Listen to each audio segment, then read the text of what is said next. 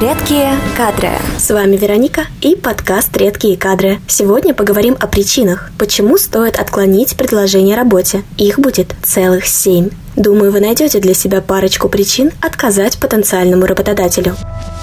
Когда поиски работы затягиваются, начинаешь смотреть на предложение не столь критично. Денег осталось совсем немного, а работа мечты никак не хочет находиться. В этот отчаянный момент легко совершить ошибку и согласиться на предложение, о котором очень скоро придется пожалеть.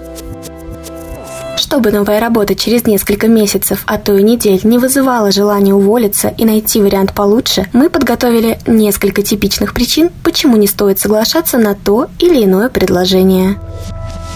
Причина номер один. Представим ситуацию. Вы откликнулись на рядовую вакансию просто так, на всякий случай, и пришли на собеседование скорее из любопытства. Но неожиданно перед вами раскрывают блестящие перспективы. У компании грандиозные планы по захвату мира. Сейчас зарплата так себе и должность рядовая, но буквально через несколько месяцев вырастет и то, и другое. От таких перспектив восприятие вакансии резко меняется. Работа начинает казаться гораздо привлекательней той, где вы сейчас. Подумайте хорошенько. Не факт, что работодатель обманывает. Может быть, он искренне верит в свои слова. Вот только гарантий, что все пойдет по его сценарию, у вас нет.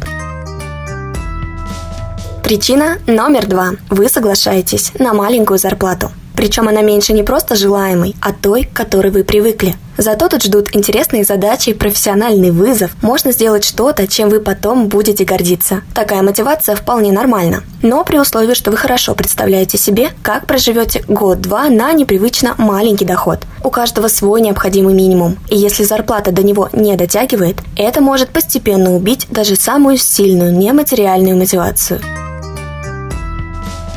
Причина номер три. Вы купились на сомнительные обещания. Да, оклад смешной, зато премии обещают высокие. А вы хороший работник, не привыкли просиживать штаны. Уж вы точно достигнете KPI. Легко потерять критическое мышление, когда вас соблазняют высокими доходами. Если размер оклада вообще не сопоставим с размерами премии, которые вам обещают, например, 25 тысяч оклад и 100 тысяч премии, то лучше сразу насторожиться. Это очень подозрительно. Причина 4. Работа убивает ваши возможности. Вы нашли должность с высокой ответственностью и большими нагрузками. Да, зарплата тут неплохая. Вроде бы глупо отказываться. Но, скорее всего, вам придется постоянно задерживаться, и про остальные жизненные планы придется забыть. В очередной раз задвинутые в дальний ящик желания вскоре дадут о себе знать. Депрессией и новой попыткой найти более подходящую работу.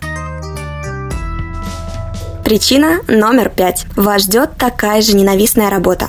Вы сбежали со старой работы, потому что устали засиживаться до ночи, жить без нормальных выходных и отпусков. Но кажется, здесь будет точно так же. Это путь к быстрому выгоранию. Вам нужно разобраться в причинах замкнутого круга. Вы сами загоняете себя каждый раз на такую работу. Или это норма в вашей профессиональной среде. При втором варианте, может быть, стоит подумать о смене профессии.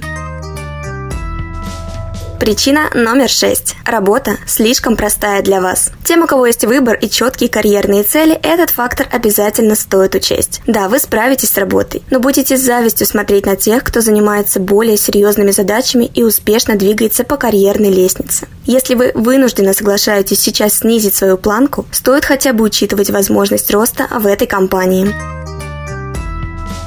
Причина номер семь. Вы и компания не подходите друг другу. От вас требуют соблюдать строгий дресс-код, который вы ненавидите, и вести себя не так, как вы привыкли. Вам придется продавать или продвигать продукт, в который вы не верите. Вас уже познакомили с корпоративной культурой, и она вызывает у вас отторжение. Для кого-то все это мелочи, лишь бы работа была стабильной, с хорошей зарплатой, а для кого-то это очень существенные недостатки, с которыми не получится мириться долго. Взвесить все за и против бывает непросто. Ну а если вам уже ясно, что подвернувшийся вариант вам не подходит, не расстраивайтесь. Где-то точно есть то, что вам нужно.